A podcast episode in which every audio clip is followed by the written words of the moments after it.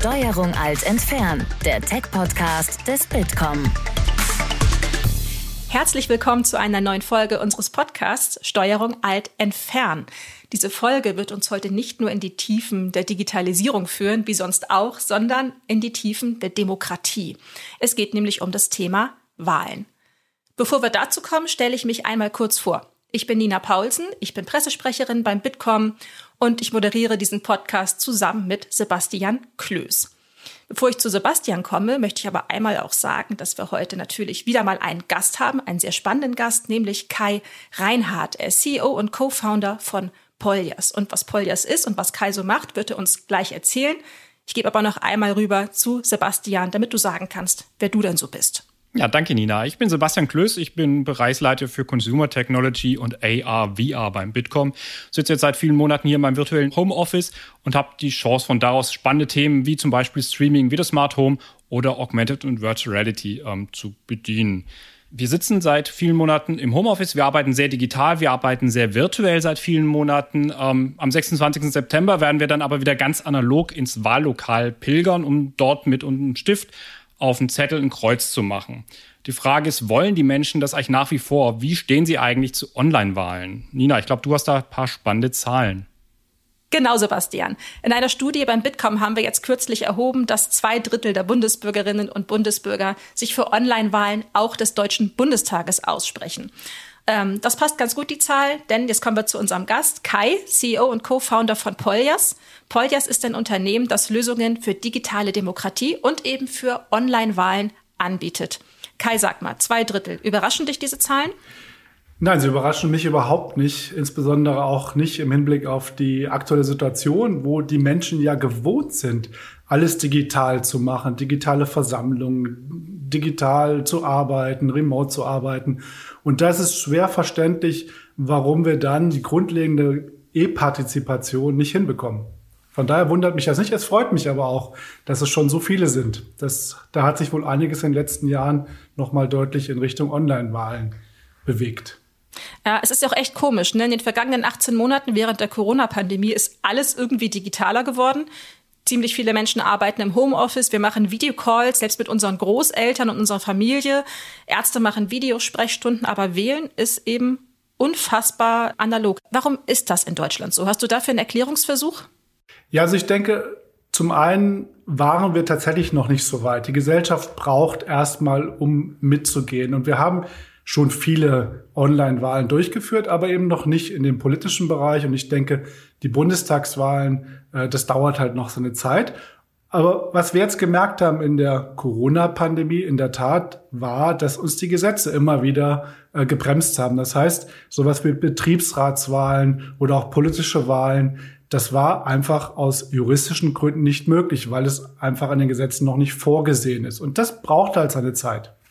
Wie sieht es denn rechtlich gerade aus? Also du sagst, es ist nicht vorgesehen gewesen. Muss es explizit erlaubt sein, dass online gewählt werden darf, beispielsweise auch im Bereich Betriebsräte? Also da gibt es verschiedene Bereiche, die wir unterscheiden müssen. Wenn wir bei den Betriebsräten bleiben, so gibt es das Betriebsverfassungsgesetz. Und dieses Betriebsverfassungsgesetz beschreibt so haargenau, wie eine Wahl stattzufinden hat, dass wir keine Chance haben, das, was da abgebildet ist, eben durch äh, digitale Wahlen hinzubekommen.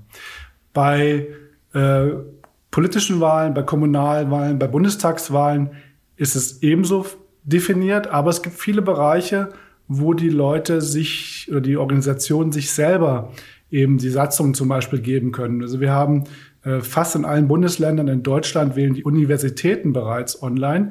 Die können halt ihre Satzung ändern. Das gleiche gilt für Vereine oder aber auch für, für Unternehmen wie Banken, die zum Beispiel auch online über unser System wählen. Die können in der Tat als einem ersten Step, und da begleiten wir sehr gerne, die Satzung anpassen, dass eben sozusagen die digitale Wahl als weitere Möglichkeit äh, erlaubt ist.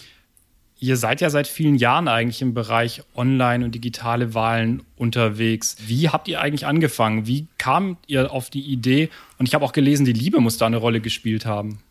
Ja, das ist eine total süße Geschichte. Und zwar 1996 äh, war einer unserer Urgesellschafter äh, in Finnland und hat sich da in eine finnische Studentin verliebt.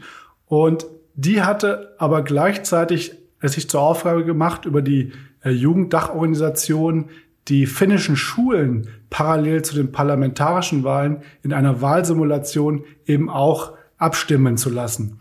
Und das hat man also auch dann versucht, das Gleiche nicht äh, nur per Papier und Zettel zu machen, sondern in der Tat waren 1996 bereits die Hälfte aller finnischen Schulen im Internet.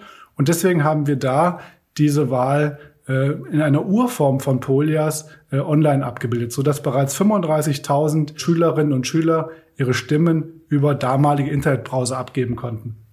Aber das klingt ja jetzt schon ziemlich gigantisch. Also mal eben was aus dem Ärmel schütteln, damit 35.000 Schülerinnen und Schüler wählen können online. Welchen Background bringt ihr denn damit?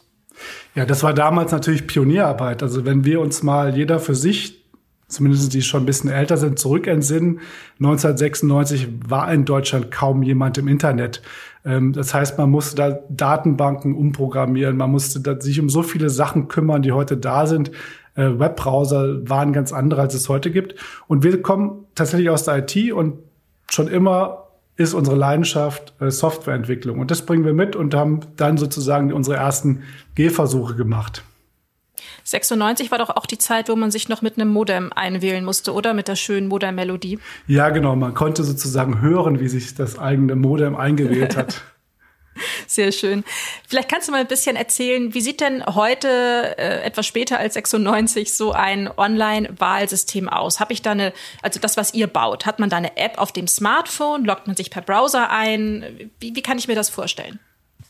Also aus der Wähler- und Wählerinnen-Sicht äh, sieht es so aus, dass ich eine Web-Applikation habe. Das heißt, ich gebe in meinem Webbrowser eine URL ein oder klicke auf einen Link, kann mich dann am Wahlsystem anmelden und dann meine Stimme ausfüllen, sie überprüfen und dann verbindlich abgeben.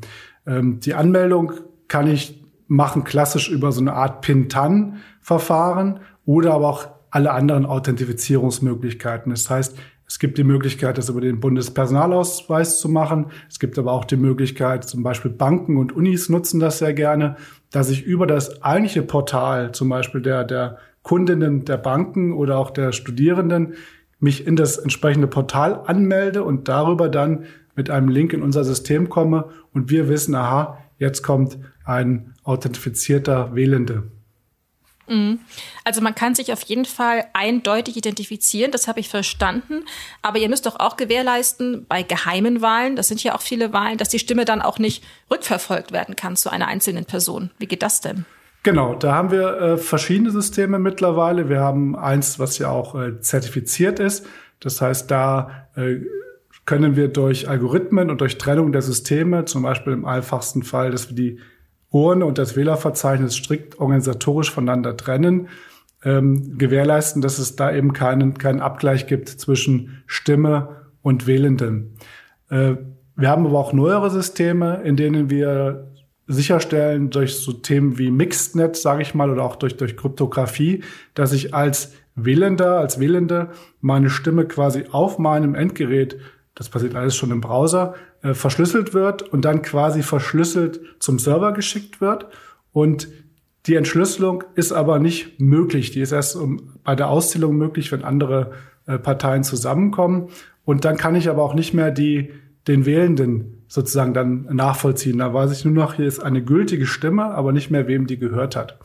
Und das ist sozusagen ein Verfahren, mit denen ich sicherstellen kann, dass die Anonymität nicht gebrochen wird. Aber da gibt es mehrere Ansätze und wir haben da auch, auch eine breitere Palette an Möglichkeiten. Du hast gerade schon gesagt, es muss im Prinzip so gewährleistet sein, dass man nicht direkt Rückschlüsse ziehen kann auf denjenigen, der gewählt hat. Aber andererseits muss man ja auch sicherstellen, dass nicht jemand dazwischen grätschen kann. Also, dass wirklich meine Stimme dann auch als meine Stimme ist und nicht irgendjemand Drittes ins System kommt und für mich abstimmt oder meine Stimme ändert. Wie löst ihr sowas? Genau, dass äh, niemand anderes das macht, das lösen wir so, indem wir sozusagen die Authentifizierung vorher sicherstellen müssen, zum Beispiel über den neuen Personalausweis oder über ein Login-Portal oder eben durch mindestens einen zweiten Faktor. Das heißt, also es wäre jetzt unklug, äh, für eine hochsichere Wahl per E-Mail sozusagen die Zugangsdaten zu verschicken, denn das kann jeder abgreifen. Das heißt, wir müssen wie im klassischen System dafür Sorge tragen, dass wir die Geheimnisse sozusagen voneinander trennen und andererseits eben dann auch, auch, auch prüfen können, ob der oder diejenige eben auch wahlberechtigt ist. Spinnen wir jetzt einfach mal den Gedanken weiter. Wir könnten am 26. September den Bundestag online wählen. Das wäre dann ja wirklich eine Wahl, die sehr brisant wäre und auch sehr geheim sein müsste und wo man genau darauf achten müsste, dass keiner irgendwie die Wahl fälschen kann. Wie würdet ihr an so eine Wahl rangehen dann? Genau, da gibt es verschiedene Aspekte. Also zum einen müssen wir natürlich äh, Penetrationstests vorher machen, die wir regelmäßig auch durchführen. Wir müssen Systeme haben, die gegen verschiedene Angriffsszenarien optimal vorbereitet sind gegen äh, Distributed Denial of Service Attacken zum Beispiel. Und dann ist eine grundlegende Forderung, die ich sehe, dass wir das System nicht von einer einzelnen Firma oder Organisation betreiben, sondern dass wir vielleicht ähnlich wie eine Blockchain zum Beispiel mehrere Parteien haben, die das Wahlsystem betreiben. Und wenn ich als Angreifer sozusagen das Wahlsystem manipulieren möchte, müsste ich quasi ein, äh, mehrere Organisationen und unabhängige Organisationen halt angreifen. Und das würde aber auch erkannt werden. Das heißt, wir sagen, wir können nicht zu 100 Prozent äh, Sicherheit gewährleisten. Das kann, glaube ich, kein IT-System der Welt. Aber wir müssen dafür Sorge tragen, wenn es irgendwo Manipulation gegeben hat, dass es eben zuverlässig erkannt wird durch eben verschiedene Akteure im System. Und es geht sogar so weit, dass wir, und da sind wir sogar dann besser als bei einer Urnenwahl, dass wir den Bereich der individuellen Verifikation mit einführen. Das sehe ich jetzt auf jeden Fall auch als ein Must-Have für eine Bundestagswahl. Das heißt, bei der individuellen Verifikation kann ich als Wählender, als Wählender überprüfen, ob meine Stimme korrekt gezählt worden ist. Und wenn ich dann feststelle, okay, die Stimme ist anders gezählt worden, als ich sie abgegeben habe, dann kann man diesen Fall sozusagen analysieren. Das heißt, so eine Online-Wahl könnte in manchen Aspekten sogar sicherer sein als die klassische Wahl mit Stimmzetteln. Also ich denke, über die Briefwahl brauchen wir uns nicht wirklich zu unterhalten. Das Sicherheitsniveau ist relativ leicht zu, zu übertreffen. Aber tatsächlich mit so Themen wie die individuellen Verifikation oder auch der universellen Verifikation kann ich als Niveau der Ohrenwahl tatsächlich übertreffen. Wie könnte man so eine Online-Wahl denn dann doch noch mit klassischen analogen Wahlelementen kombinieren? Also wenn ich mir gerade vorstelle, dass eben doch noch nicht jeder online ist, gerade auch in Deutschland, wie kann der dann seine Stimme abgeben, wenn eigentlich die ganze Wahl online gedacht wird? In der Regel sind fast alle Wahlen, die wir durchführen, sogenannte hybride Wahlen. Das heißt, wenn wir jetzt wieder in dem äh, Szenario Bundestagswahl bleiben, dann wäre der erste Schritt, dass wir die klassische Urnenwahl haben, als zweiten Weg die Briefwahl haben und als dritten Weg die Online-Wahl einführen. So haben wir bei den meisten Kunden und Kundinnen gestartet, dass wir quasi die Online-Wahl als zweiten Kanal angeboten haben oder hier in dem Fall als dritten Kanal. Und dann hat man über die Jahre gesehen, wie sozusagen die anderen Kanäle immer äh, unwichtiger werden. Aber sie müssen meiner Meinung nach beibehalten werden, denn wir können nicht von allen verlangen oder fordern, dass sie äh, digital wählen. Wobei unsere ältesten Wählerin war 104. Ich denke es die ganze Zeit noch über dieses Sicherheitsthema nach, Kai. Und mir ist irgendwie aufgefallen, und ich glaube auch, dass ihr ganz oft mit diesen Fragen der Sicherheit und der IT-Sicherheit konfrontiert werdet, weil es eben ein sehr brisantes Thema ist, natürlich zu wählen. Auf der anderen Seite, das hast du gerade gesagt, ist ja die Urnenwahl auch an ganz, ganz vielen Stellen unsicher. Also wir können ja auch nicht irgendwie ausschließen, dass jemand einen Sack mit Wahlzetteln einfach wegträgt oder Briefe abfängt oder was auch immer. Ist diese, diese Debatte über IT-Sicherheit bei solchen Sachen auch so ein bisschen so ein deutsches Phänomen? Dass wir da so drauf rumreiten und gar nicht die Gefahren des Analogen betrachten? Ja, ich denke, die analogen Systeme sind gesetzt und deswegen hinterfragen wir sie auch nicht. Mhm. Aber in der Tat würde ich sagen, dass die Urnenwahl in Deutschland und, und in wahrscheinlich allermeisten demokratischen Ländern wirklich das höchste Maß an Sicherheit darstellen. Wenn ich aber mir überlege, dass es ja auch Länder gibt, wo eben auch die Urnenwahl nicht unproblematisch ist. Das heißt, wo wir Wahlbeobachter, WahlbeobachterInnen hinschicken, dann wäre schon meine Vision, ein Wahlsystem zu haben, wo wir eben in Ländern, äh, wo ich eben nicht sicher an der Urne wählen kann, eben ein zweites System habe, wo ich digital meine Stimme abgeben kann. Und ich stelle mir das dann so vor, dass ich vielleicht im Wahllokal bin oder, oder vielleicht irgendwo auch mit meinem Smartphone wählen kann und die Stimme zu den Behörden vor Ort in die Urne eingetragen werden, aber gleichzeitig zum Beispiel auch äh, parallel über Satellitentechnik äh, äh dann auch in ein sicheres äh, Drittland geschickt werden. Und so könnte man im Nachhinein sehr schön prüfen, hat es Manipulation gegeben oder nicht. Mhm. Und das ist halt genau bei diesem demokratischen oder demokratietheoretischen Aspekt eurer, eures Produktes. Ne? Es geht ja nicht nur darum, dass man auch in Ländern, wo vielleicht freie und faire Wahlen nicht unbedingt gewährleistet sind, dass man sie dort gewährleisten kann, sondern auch darum, dass vielleicht große Distanzen überbrückt werden müssen in vielen Ländern. Nicht jedes Land ist so klein wie Deutschland. Wir haben ja auch immobile Menschen, ältere Menschen. Also kann man doch so eigentlich viel mehr Leute integrieren in den ganzen Prozess. Genau, das ist eigentlich unser, unser eigentlicher Antrieb, dass wir die Partizipation steigern wollen. Zum Beispiel auch im Thema Barrierefreiheit, aber auch in unserem Land, wenn wir an, an die Veranstaltungen denken, die klassisch als Präsenzveranstaltungen stattgefunden haben, haben wir jetzt in Zeiten von Corona gelernt, spätestens, dass wenn ich diese Veranstaltung digital oder hybrid, das heißt teilweise vor Ort und teilweise remote, abhalte, dass ich eine höhere Partizipation erreichen kann. Und darum muss es doch gehen, dass ich möglichst viele Menschen in einer Demokratie partizipieren lasse. Siehst du Länder, die da schon besonders weit sind im Punkt Online-Wahlen? Ja, also das ist sozusagen der Musterknabe, wenn man das so sagen darf, ist, ist natürlich Estland. Die haben den großen Vorteil, die haben vor vielen Jahren die Bürgerkarte für alle Bürgerinnen und Bürger eingeführt. Und so kann jeder in Estland schon seit x Jahren politische Wahlen äh, online machen. Und die haben sich auch über die Jahre weiterentwickelt und da fragt niemand mehr, ob das irgendwie kritisch ist oder unkritisch ist. Wie sah da die Weiterentwicklung aus? Also hast du da einzelne Aspekte, die dann vielleicht doch noch verbessert wurden auf dem Weg zur heutigen sicheren Online-Wahl? Ja, also sind natürlich heute neue Technologien. Äh, ich sag mal als Beispiel den Zero Knowledge Proof, was wir auch aus der Blockchain kennen. Das heißt, man kann eine Stimme überprüfen oder irgendein ein Datum überprüfen, einen Datensatz, ohne den Inhalt zu kennen. Also Zero Knowledge Proof, Prüfung ohne Kenntnis sozusagen. Und das sind auch Mechanismen, die die auch in Estland halt über die Jahre eingeführt haben. Die ersten Systeme hatten sicherlich noch ihre Schwächen, aber ich glaube, das ist in Ordnung, äh, weil es ja auch äh, viele Jahre her ist und die Wahlforschung ja auch nicht untätig ist, die internationale. Gibt es noch weitere Länder, die da ganz vorne mit dabei sind? Ja, ich denke, die Schweiz ist äh, relativ weit vorne. Und äh, ja, die würde ich jetzt einfach mal nennen. Also die Schweiz ist auch schon relativ relativ umtriebig, was das Thema angeht. Weil die müssen ja auch unheimlich viel wählen. Für die ist der, der Benefit natürlich auch besonders groß. Und siehst du andersrum Länder, wo du sagen würdest, die wären eigentlich perfekt geeignet für eine Online-Wahl, machen es aber noch nicht? Ja, vielleicht, wenn man darüber nachdenken, über die Länder, über die wir eben gesprochen haben, wo eben die Ohrenwahl nicht äh, unbedingt das sicherste Wahlmedium ist, die halte ich natürlich schon für sehr prädestiniert. Und das wäre toll, wenn man da eine Möglichkeit hätte, da die Wahlen einzuführen. Wie würde man eigentlich, Kai, in Deutschland anfangen? Wir haben ja auch eine ganze Menge Wahlen, nicht nur die Schweizer, wir wählen den Bundestag, wir wählen den Landtag, wir wählen aber auch noch Kommunalparlamente noch und nöcher. Würde man so eine Einführung irgendwie top-down machen, dass man sagt Bundestagswahl und dann auch die kleineren Wahlen oder genau umgekehrt? Nein, wir machen es in der Tat genau umgekehrt. Also wir machen selber in Deutschland seit 2000 äh, Online-Wahlen und haben da angefangen mit, mit auch Schülerwahlen, ähnlich wie in Finnland. Das haben wir in Deutschland wiederholt.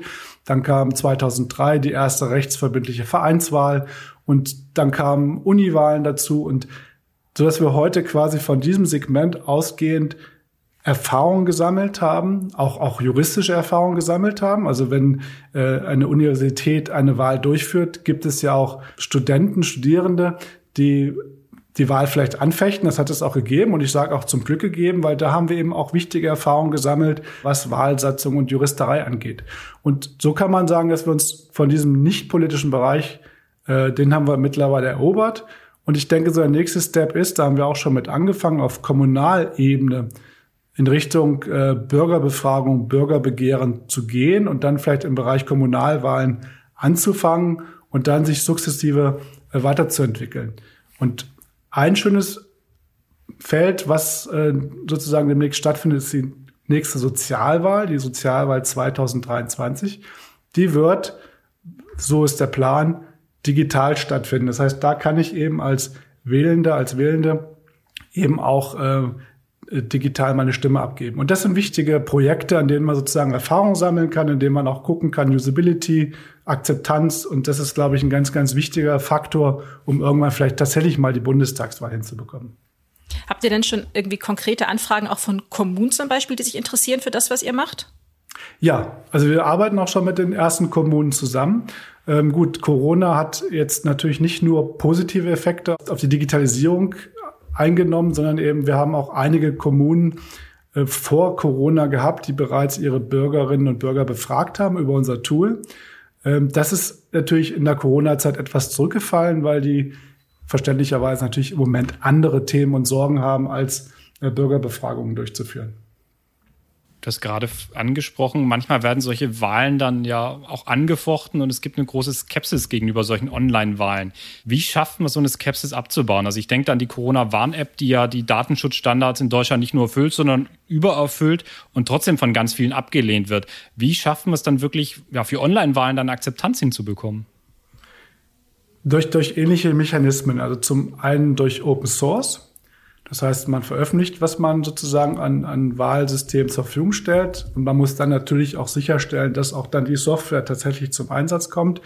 Durch unabhängigen Betrieb von mehreren äh, Institutionen und durch Zertifizierung. Ja, das heißt, wir müssen jetzt, es gibt jetzt viele, die auf den Markt drängen und sagen, Mensch, Online-Wahl scheint ein hipper Markt zu sein. Wir machen das mal eben. Aber da hängt halt so viel dran und so viel Erfahrung, da kann so viel schiefgehen. Und deswegen müssen wir halt das Thema halt gründlich angehen und offenlegen, wie macht man das, nach welchen Verfahren. Und äh, dann, glaube ich, schafft man das auch Vertrauen über die Jahre mehr und mehr zu etablieren. Mhm. Stichwort Vertrauen. Wir haben ja auch bei jeder Wahl, zumindest auch bei den Bundestagswahlen, auch bei anderen, eine große Summe an Nichtwählerinnen und Nichtwähler. Das waren zuletzt um die 18 Millionen bei der Bundestagswahl. Nun sind ja die Gründe fürs Nichtwählen ganz, ganz vielfältig. Aber glaubst du, dass Online-Wahlen zumindest auch manche aus dieser Gruppe der Nichtwählerinnen und Wähler zum Wählen bewegen könnten?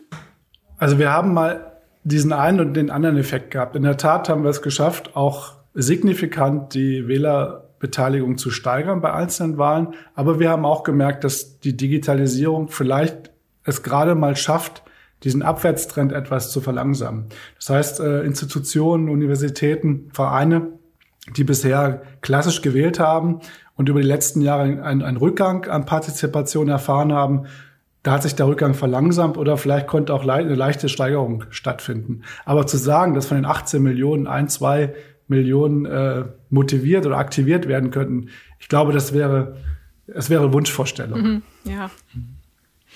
Apropos Wunschvorstellung, wann glaubst du, wählen wir den Bundestag digital?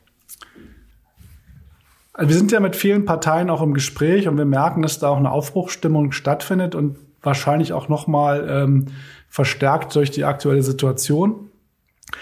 Ich glaube, bis zum nächsten wird man es noch nicht schaffen, aber der, also nicht, nicht der, der jetzt in den September ja. kommt, sondern ihr wisst, was ich meine. Ja. ja.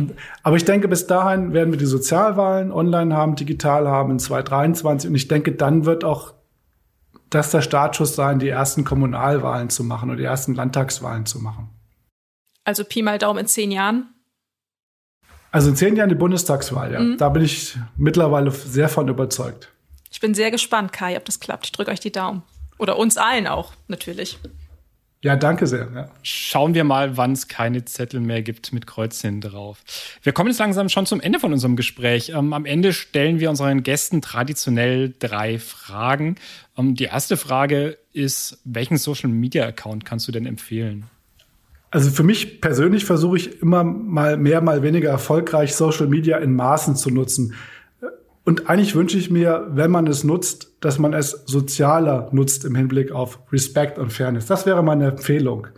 Ob es jetzt nur Twitter, YouTube, LinkedIn oder was auch immer ist.